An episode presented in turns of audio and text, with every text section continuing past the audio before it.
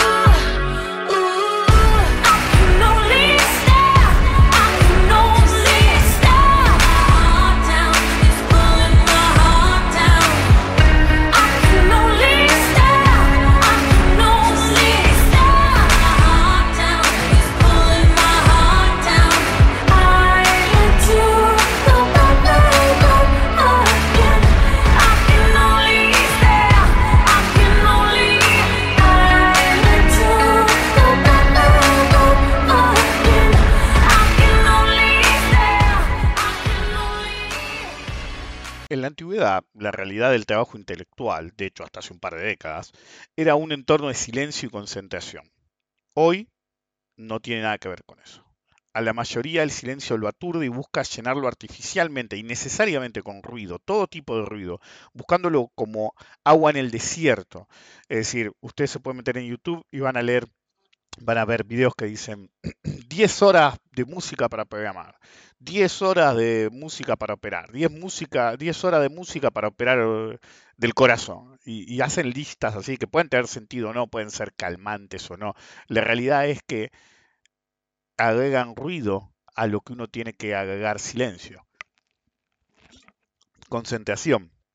Hace unos 10 años leí un artículo menos 10 años parece, que hablaba del miedo al silencio y cómo un mundo cada vez más ruidoso generaba la proliferación de este miedo en diferentes grados de gravedad, la mayoría sin siquiera notarlo, el solo hecho de que eh, necesitaran llenar, que, que, todo fuera ruido todo el tiempo, que el mundo fuera sonido todo el tiempo, hacía que la gente le tuviera cada vez más miedo a la noche y al silencio. Alguna vez he usado en términos de parálisis operativa el problema del bloqueo de escritor. Y el bloqueo de escritor es igual en una época que se usaba máquina de escribir, por ejemplo, incluso un teclado de computadora. El silencio es el miedo a no poder avanzar, a creer que no se va a poder hacer nunca más, mientras que el sonido del tecleo constante le da la sensación de éxito, de que realmente está haciendo lo que debería, incluso si no lo está haciendo. Me acuerdo que uno de los últimos libros más o menos buenos de Stephen King había sido eh, Bag of Bones, no me acuerdo cómo le pusieron en español, hicieron una película olvidable con Pierce Brosnan, que el tipo estaba totalmente bloqueado, si había sido un escritor estilo Stephen King, que como no podía publicar todos los libros, el tipo agarraba y escribía dos por año, eh, entonces el, el, que escribía ese año, el tipo escribía de a un libro hasta la muerte de la mujer, escribía dos por año. Entonces publicaba uno y guardaba uno en una caja de seguridad, publicaba uno y guardaba en una caja de seguridad. Cuando la mujer muere, eh, pierde totalmente la inspiración y se empieza a desesperar por el bloqueo, pero como un reloj, cada vez que llega la, fecha de que tendría que haber entregado un libro, y tenía el contrato justo a este, último, este último libro, iba, agarraba un libro de la caja de seguridad y lo ponía. Y la gente encima pensaba que sus libros cada vez eran mejores a través del tiempo y en realidad eran libros viejos. Y eventualmente se muda a un lugar y empieza a inspirarse y resulta, como es un libro de terror, eh, resulta que el tipo está escribiendo cualquier pelotudez sin darse cuenta y en realidad no tenía sentido lo que escribía y tenía un mensaje oculto en la, en, la primera columna de todas las páginas. Pero el hecho persiste, muy poca gente tolera el silencio y abraza el ruido, incluso artificialmente, para sentir que en el fondo no está solo, no está solo ante la vida y en nuestro negocio no está solo ante el mercado. Bienvenidos al episodio número 361 de Rompiendo la Banca, soy Ribecar. Permítanme esta semana acompañarlos en el problema más grande de la civilización moderna, la tecnología. Pero el problema no es la tecnología, el problema es que no podemos tener la mano vacía, si no es que leamos en Instagram cosas que realmente nos pueden parecer interesantes, pero en otras circunstancias no lo serían. La gente no lee, cada vez tienen menos percepción, no pueden leer letra manuscrita los más jóvenes, no tienen el, lapso de atención en algunos casos porque se fue cerrando cada vez más esa ventana, hasta que hay gente que puede scrollear 500 millones de reels y qué yo, pero no tolera que duren más de un minuto. Granted, hay algunos que no, pero realmente se está volviendo crónico en la civilización la necesidad de no contenido, porque fíjense que el 99% de los creadores de contenido de Internet crean pelotudeces, boludeces, hablan de cualquier pelotudez, es decir, eh, el 99% de los podcasts son todos iguales, por ejemplo, o videos, y todos hablan de lo mismo una y otra vez, o directamente eh, lanzan diatribas sobre su vida, o si, si, cagaron mucho, o cuántas veces cagaron un día, o hace cuántos días que no cagan, y básicamente es un podcast, un video, o mi vida en, qué sé yo, esto no es nuevo, me acuerdo que en una época, bajo el punto de vista de artes marciales y estrategia militar, estaba, ¿qué, ¿cuál es mi EDC? Mi EDC significa Everyday Carry, es decir, ¿qué llevo todos los días? Y el tipo decía, bueno, llevo este cuchillo porque, qué sé yo, llevo esta cosa, yo. Y después bajó la calidad tanto que ya no era un arma, un cuchillo y no sé qué, ya era, llevo esta billetera porque esta billetera es más cómoda. Y todo se vino degradando en los últimos años, precisamente porque nos volvimos una sociedad consumidora de ruido, no de contenido. Y el hacedor de contenido normalmente, es decir, es como yo le decía, es decir, después del accidente, a algunos les molesta que, si una vez me puso, otra vez a hablar del accidente, digo, en realidad no hablo mucho del accidente, pero es un marker, boludo, estuviste al borde de la muerte. Este, si no es un marker, no estás vivo, básicamente pasaste el otro lado y no te interesó. Em, y, jugaba mucho al Call of Duty y, y me sentía como hace, qué sé yo, 15 años que operaba menos y no me daba mucho en público. Entonces, para atarme a la computadora, jugaba en una play al lado de la computadora, qué sé yo. Y, el otro día vino un amigo a casa y le decía, ¿sabes qué? Un día dije, estaba podrido de los tramposos, los que pagan para ganarle, viste, que, o que me pusieran con bots. Eh, era aburrido, se volvió muy mecánico, entonces dejé de jugar. Y lo volví a instalar y, me cansé más rápido y lo volví a instalar una tercera vez y duré un día. Eh, que es un día, media hora. Eh, y en, ese momento dije, uy, boludo, ahora. Y noté que sigo el mercado, incluso igual que antes, y llega el fin del día y sigo ahí en la computadora y ni me di cuenta que se pasó el tiempo. Esa necesidad de llenar el espacio y nuestro tiempo con ruido es una ilusión, es una adicción como cualquier otra. Es decir, y es la más difícil de largar, porque te bombardean todos, incluso, che, ¿viste tal reel? O tu mujer o eh, marido o significant other agarra y te manda el meme de turno, qué sé yo, miramos todo en Twitter todo el tiempo, Instagram todo el tiempo, TikTok todo el tiempo, YouTube todo el tiempo. ¿Cuándo fue el último que leíste un libro, papá? Así que recuerden colaborar con la difusión del podcast. De no hacerlo, pueden quedar atrapados en un sinfín, en una bola de ruido tipo torturador norteamericano que te ponían metálica todo el, a todo el volumen. Yo imagino, si era un metalhead, ¿le hubiera disgustado? Yo creo que no. En cualquier cosa. La pantalla o pantallas, sí, en nuestro negocio en particular. Mirar la pantalla para algunos puede ser eventualmente enloquecedor. Dedicarse a este negocio es una de las cosas más solitarias que hay. Lo he dicho toda mi vida. Estamos solos contra el mercado. Incluso si estamos en una habitación llena de gente. Muchos intentan artificialmente evitar esta situación de forma realmente contraproducente. La realidad es que podemos pasar horas en silencio en nuestro negocio, sin hablar con nadie, pero hay que abrazar ese silencio, porque de él salen las ideas que sirven incluso que nos pueden diferenciar a nosotros mismos como operadores o definirnos como operadores. Es erróneo y fútil intentar escapar de esa soledad, llenar, eh, llenarla de ruido, es decir, desde la voz de alguien hasta lo que a ustedes se les ocurra, eh, porque básicamente se ahoga tanto la voz propia como la del mercado. El silencio y la soledad en nuestro negocio son insumos fundamentales en la vida del operador. Si no podés vivir sin ellos. A veces me pasa que hay algunas cosas que quiero transmitir que siento que no logro hacerlo como quiero. Esta es una de ellas. Siento que no logro transmitir la importancia de la introspección activa para la observación del mercado, para llamarla de algún modo, obviamente lograr sintonizarnos con el mercado. Durante años, una, una generación de operadores que le gustaba un libro que se llamaba, que es una basura, pero lo voy a mencionar, que se llamaba Trading in the Zone, y, básicamente levantaba el concepto de los yankees de estar en la zona, que se lo hacen a jugadores. ¿Ustedes se creen que el jugador viste, de, básquet está en el banco scrolleando TikTok o qué sé yo? Yo me acuerdo que hubo una vez que, después usaron la línea en una película pedorra, y, qué sé yo, perdió un equipo, de, creo que era de hockey, en Estados Unidos, perdió un equipo de hockey y em, ¿viste? un tipo se descontroló, los vio en un bar comiendo, charlando, em, y un tipo se descontroló y lo pararon un par y dijeron, eh, es un juego nada más. Ellos ya jugaron, les fue mal y ahora están descansando porque es un esfuerzo que vos no hiciste, le decían al tipo. Y lo tuvieron que sacar del bar. Em, el ruido termina, decir, esa necesidad de adquirir ruido, termina induciendo diferentes grados de parálisis operativa eventualmente. Desde la necesidad siempre de buscar justificaciones para operar, ¿sí?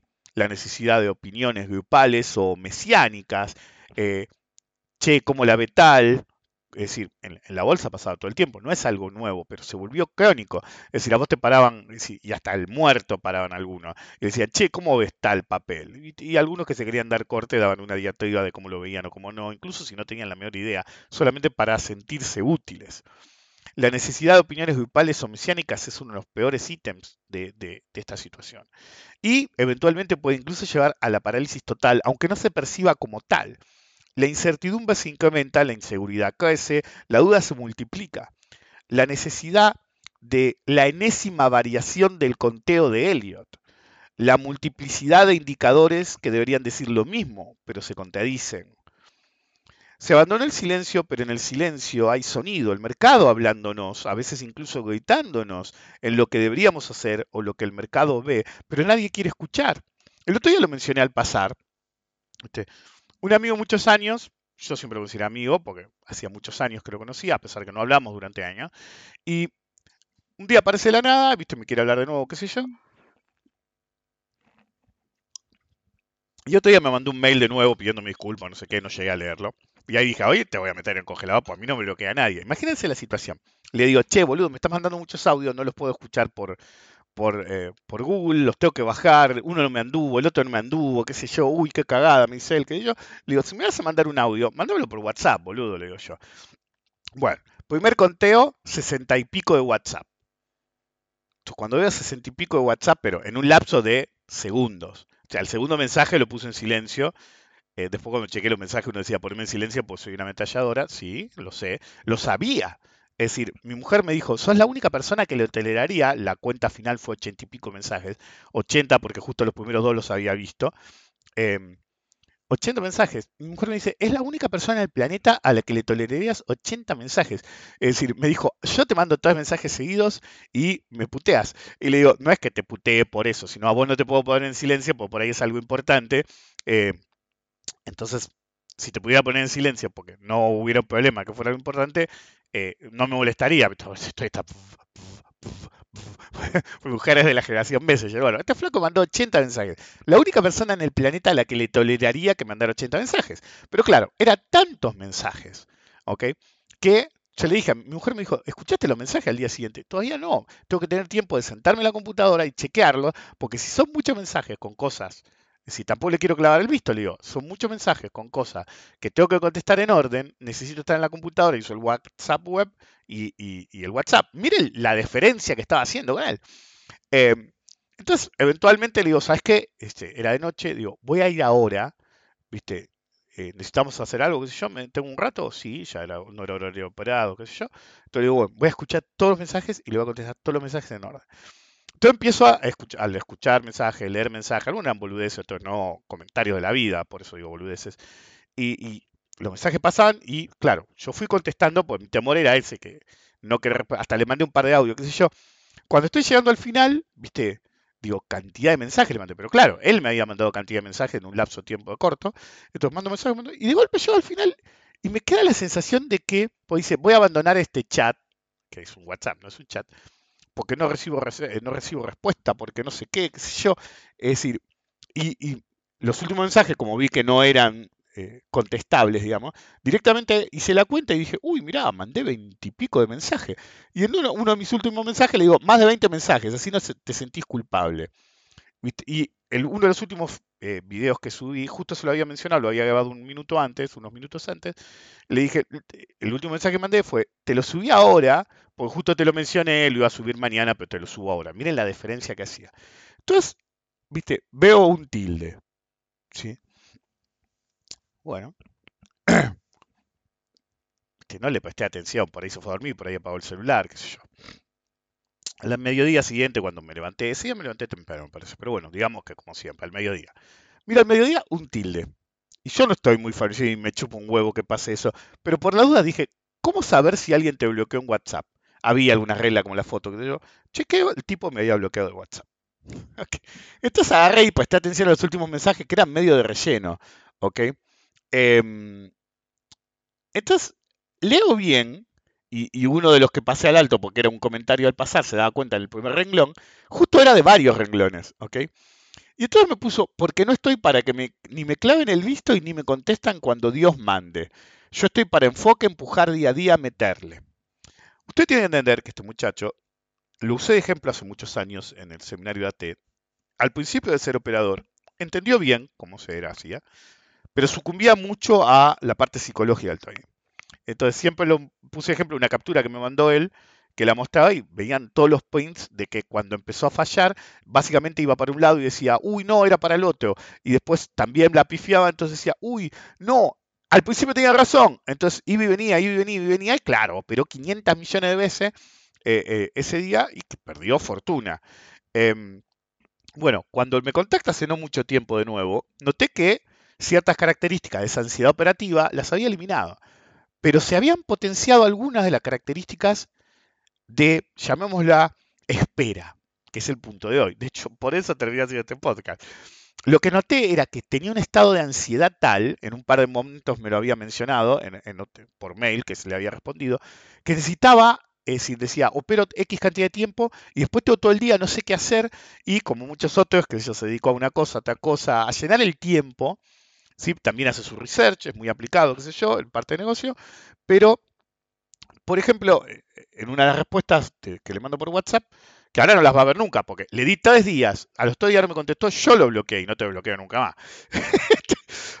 Entonces, esas respuestas que en el limbo, y en unas respuestas, porque él estaba preocupado, o siguiendo la letra 30 más que preocupado, me manda un montón de capturas, ¿sí? Con la versión 1, y podía hacer este conteo, y podía hacer aquel conteo, y podía hacer el otro conteo, y podía hacer el conteo más allá.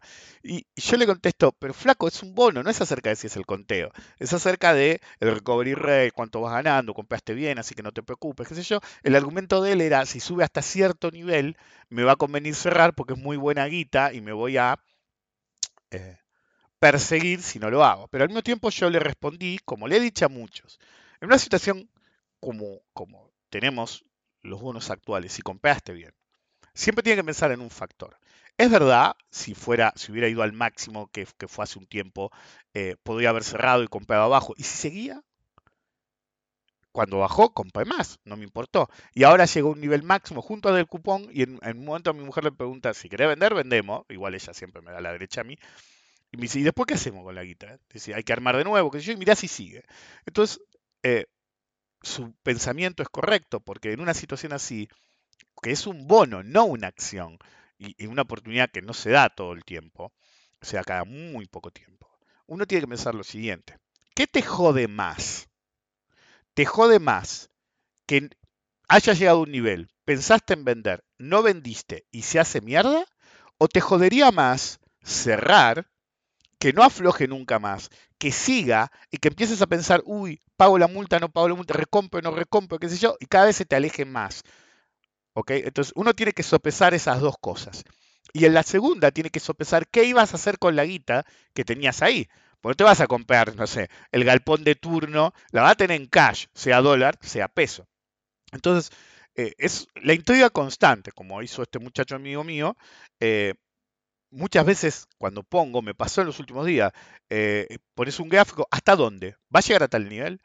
o los que bloqueo directamente que se hacen, viste, cuatro de copa aparecen de la dicen, porque para mí va a ir a 12,1 el tal día, qué sé yo, dije un número por decir, no dijeron ese número, pero es constantemente, ¿cómo la ves? Yo la veo así, buscando el ticker en internet, es decir, a veces le digo, ni me seguís, estás buscando, es decir, cuando hablo de un galpón, que trato de hacerlo últimamente, viene gente que ni me sigue y empieza a romper las pelotas. Y lo, normalmente lo hacen un viernes a la noche, un sábado, un domingo. ¿Por qué? Porque tienen una ansiedad operativa brutal. No toleran el silencio necesitan el ruido y se cruzan con mi tweet y necesitan hacer más ruido. Decir, no, vos sos un boludo. Si yo fuera un boludo, vos no estarías tan preocupado buscando el ticker para bardear a alguien, sino que estarías súper tranquilo con tu inversión. Entonces, como la ves, buscando el ticker, noticias, el forito, Telegram, Reddit, el agente, ¿qué opinás? Twitter, avándase aún más de ruido sin sentido, mirando más y más información que realmente no va a ser relevante y minando cada vez más y más la confianza en uno mismo. Algunos el silencio los aturde y pueden eh, mirar el mercado, seguir el mercado, mirar la pantalla, ¿sí? hasta que no toleran la pantalla y necesitan desviar su atención al ruido de mercado, creyendo, esa es la fuente primaria, creyendo que es, la mismo, es lo mismo que mirar el mercado en sí, o otros se van a jugar o se van, es decir, lo voy a decir abiertamente, los viejos de la bolsa se van de putas, ¿ok? Me acuerdo que una vez fui al baño y veo un flaco recolorado, pero recolorado, un tipo grande ya, súper colorado, y me dice, me parece, le digo, che, ¿te sentís bien? Le digo yo, eh, ¿por qué no vas a la enfermería? Yo, no, es que me tomé un Viagra porque tengo un, si iba a salir con una chica, que se yo, en el medio de la rueda. Claro, el tipo estaba ansioso y no sabía qué hacer, digo, bueno, me voy ahí con, alguna mina, y se había tomado un Viagra, estaba colorado, le digo, mira, mira, todo bien, pero ¿por qué no vas primero? Porque hay hay una, es decir, ha pasado tantas veces que en, la bolsa hay una enfermería con emergencia cardíaca. Para que se una idea, le digo, ¿por qué no te vas? Por las dudas. Yo, un minutito, le decís que hiciste y te van a decir, sí, no, está todo bien, porque si no, por ahí queda duro, le digo yo. Que, que, él quería quedar duro de una manera y me pareció que iba a quedar duro de otra. De hecho, cuando lo revisaron, llamaron a una ambulancia. Pero bueno, son cosas que pasan. Eh, muchos paulatinamente, ¿sí? reducen cada vez más y más la atención al mercado, la tolerancia al mercado, incrementando la dada al ruido mucho más, ahogando la realidad, embracing noise instead of the reality of the market. ¿Por qué lo digo en inglés? Porque embracing no tiene el mismo sentido que abrazar o adoptar. Si el inglés en ciertas cosas, como el español en ciertas cosas, tienen otra característica. Se adaptan cada vez más y más a lo que no deben, desviándose del conocimiento, al pseudo conocimiento. Si, en vez de revisar el, póngale, yo conocí gente que le gustaba mirar los balances. En vez de revisar el balance uno, esperaba que tal mirar el balance y dice, a ver, ¿qué opina del balance? Y sí, vino bueno, qué sé yo. Y, no lo miraban ellos. Y hubo casos en los cuales algún gurú, es decir, en una época ya no, no hay tantos gurú del balance en Argentina, pero hace muchos, muchos años, un gurú que no será nombrado, eh, analizaba balances como nadie. ¿ok? Entonces, el tipo en un momento sabía que no importaba lo que él dijera, iba a ser tomado como la palabra santa al balance y lo pescaron en dos balances seguidos mintiendo. Se tuvo que ir de la bolsa. Casi lo cagan a trompada, no volvió nunca más. Pero bueno, el tipo cobró tanta importancia como analista de balances que se sintió en el derecho en un momento de mandar la información mal. Pero la gente se había acostumbrado tanto a básicamente basarse en él y no en la información del balance en sí, que eran analistas de balance que no miraban el balance, leían al tipo que dijo que había leído el balance. Y eso es un problema mayor. Porque si uno depende de esa situación, si va, baja al pseudoconocimiento de una forma tremenda.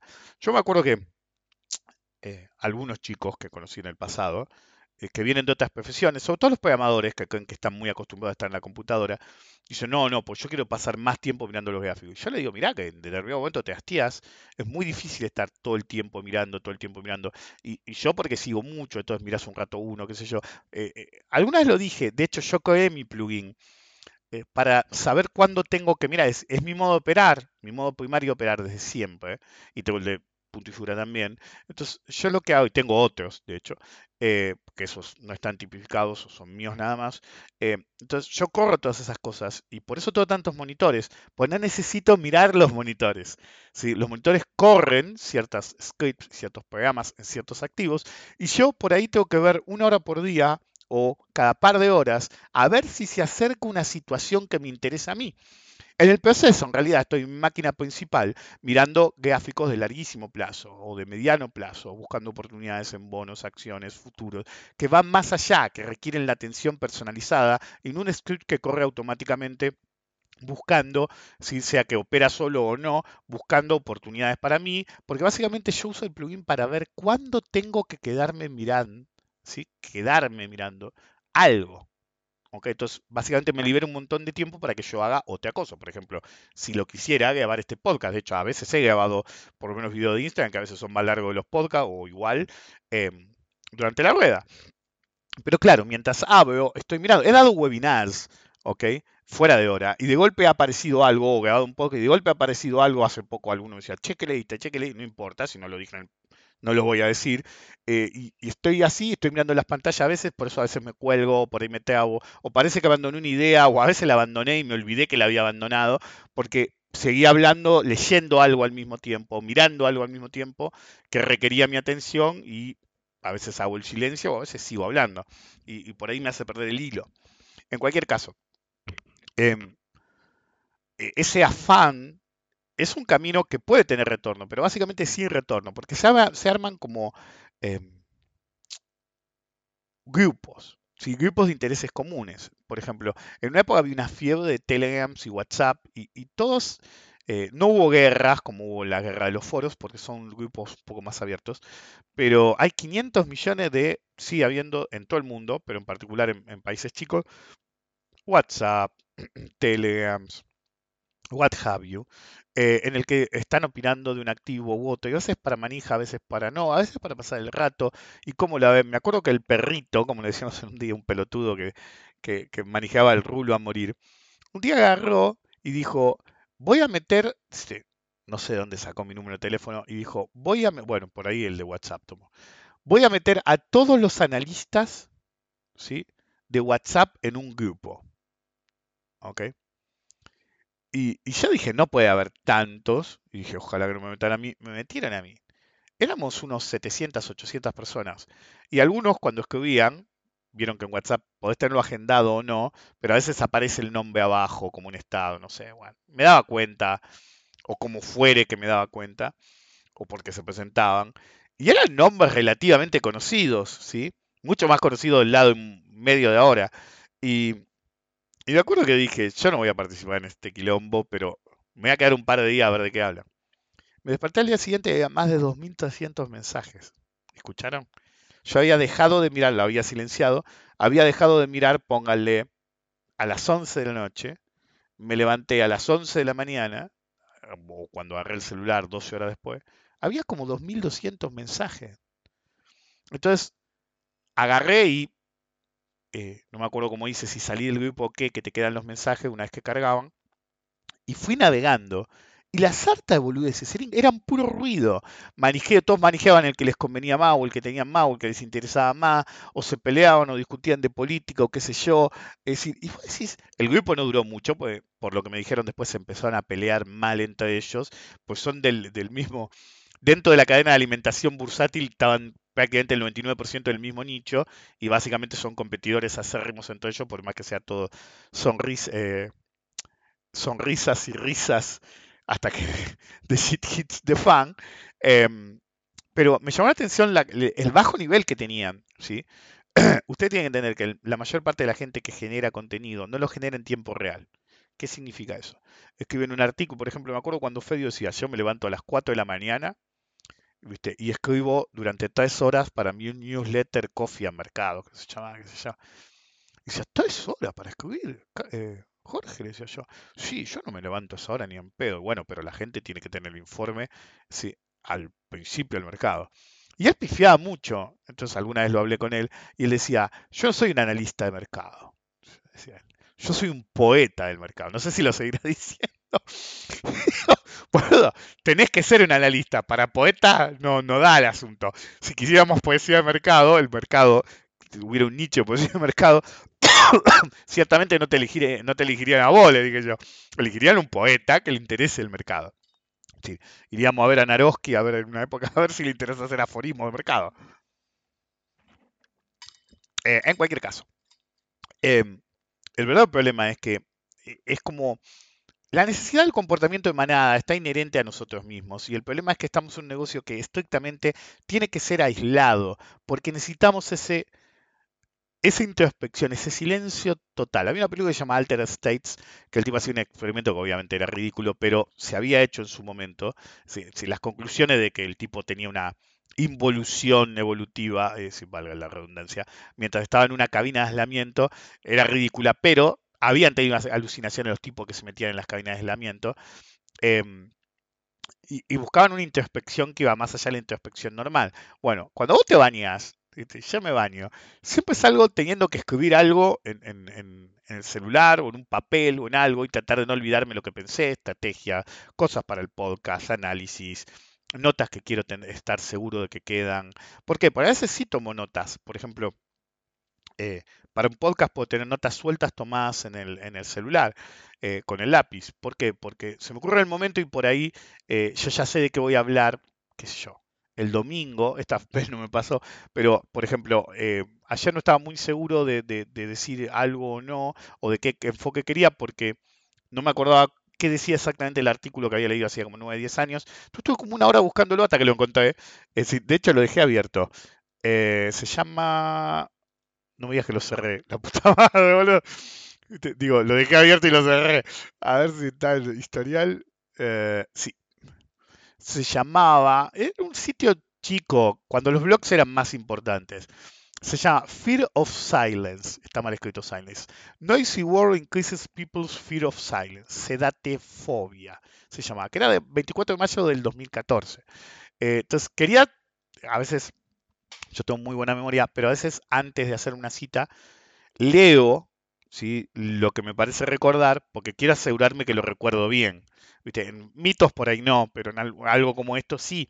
Entonces, eh, le digo a mi mujer, oye, grabo en domingo, y por ahí me atraso porque ya son menos 14, tal vez menos 14, mientras edito termino esto que yo, y va media hora, pero bueno, voy a tratar de cerrar un podcast corto para no irme mucho tiempo.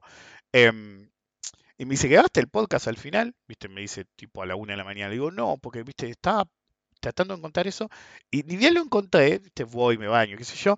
Y terminé con las notas de, eh, decir, con ideas para, eh, ya tenía la canción, tenía la idea de usar dos canciones seguidas después de esta. Y agarré y terminé decidiendo que sí iba a usar las canciones probablemente.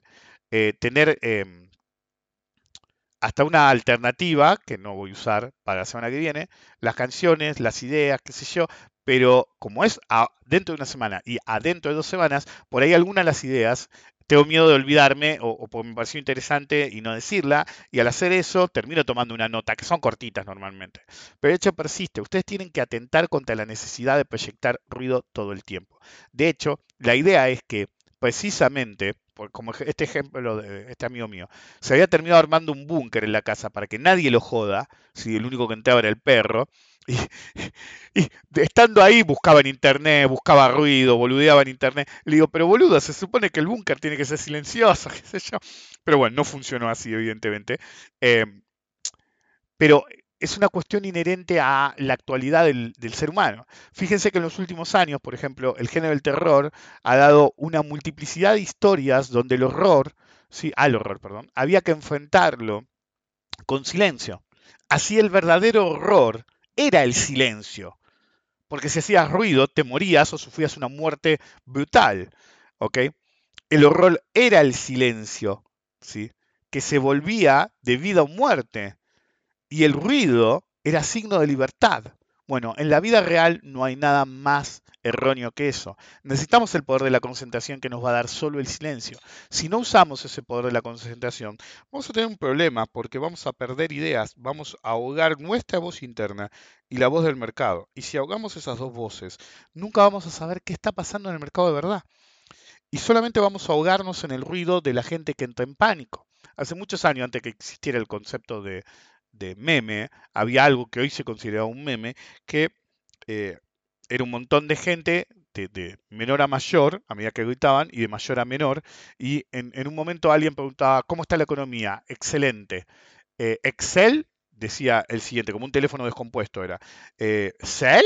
Y entonces empezaban todos a vender desesperados y el mercado se hacía mierda. Y cuando el mercado se había hecho mierda, empezaban, no sé, a decir algo hasta que con el teléfono descompuesto llegan a bye, bye y todos compraban como unos locos. Bueno, el silencio es así. El silencio nos da la introspección de ser objetivos en lo que nosotros vemos como información. Podemos tomar fuentes de información ajenas a nosotros. Lo que tenemos que evitar es ahogarnos en el ruido de el exceso de información similar.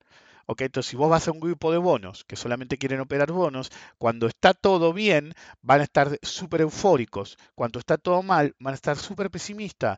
Vas a oír muy pocas voces que digan compro, ¿sí? cuando está en el mínimo o vendo cuando está en el máximo, porque esas voces son ahogadas por la marea de ruido de los otros participantes que les quieren imponer su visión. Usted tiene que entender que en el negocio de la bolsa, la mayoría nunca tiene la razón. La minoría, si sabe lo que hace, es la que tiene la razón. Yo siempre decía, cuando daba seminarios hace muchísimos años, que a mí me preocupaba cuando todos empezaban a pensar como yo. De hecho, por eso era una de las razones que le dije a mi mujer la semana pasada, che, ¿querés vender ante el cupón? O el día que me aseguro el cupón, que al final arbitré en ese momento, como expliqué en el podcast X reciente. Entonces, ¿y por qué? Expliqué también que lo hacía y cómo lo hice. Eh, ustedes tienen que entender que eh, cuando yo veo que algo está bien, un par nos lo recordaron a mí particular y Albert también, porque estaba viendo con la misma visión, cuando valían nada los bonos, nadie decía comprar bonos. Íbamos a hacer Argenzuela, Venezuela o como carajo sea. Esto se va a la mierda, no termina el gobierno, no llegan a las elecciones. ¿No se acuerdan de todo eso? Cada pelotudo que tendría que haber comprado bonos estaba en criptomonedas o en algún galpón. Les puede haber ido bien, les puede haber ido mal, pero ciertamente no compraron el mínimo de los bonos. No compraron el mínimo y se pusieron eufóricos cuando se subió. Se hizo mierda. No compraron el mínimo. No compraron el mínimo, no compraron cuando subió, estaban en OTA, que OTA, que qué sé yo, que el mejor vencimiento de Galicia, que no sé qué, Sarasa va, Sarasa viene. Ahora, en los últimos días, cuando estaba todo al palo, se cansaron de decir, no tengo suficiente sale 30, mirá, es para arriba, qué sé yo. Y como yo decía que a eso voy, en una época, cuando me decían, vos siempre estás al revés, me preguntaban, cuando daba los, eh, las charlas en vivo en la bolsa, me preguntan, siempre te vemos al revés. Y digo, no siempre, en algún momento el mercado va a pensar como yo, y ahí, ahí es donde yo me empiezo a preocupar, porque mi silencio es invadido por el ruido de los que nunca ven el trade. Y siempre llegan tarde. Recuerde, amigo, cuando uno está contra el mercado o mirando el mercado más bien, necesita el silencio para escuchar la voz del mercado y no el ruido de las voces de otros que ni siquiera saben si saben lo que dicen. Nos vemos la próxima.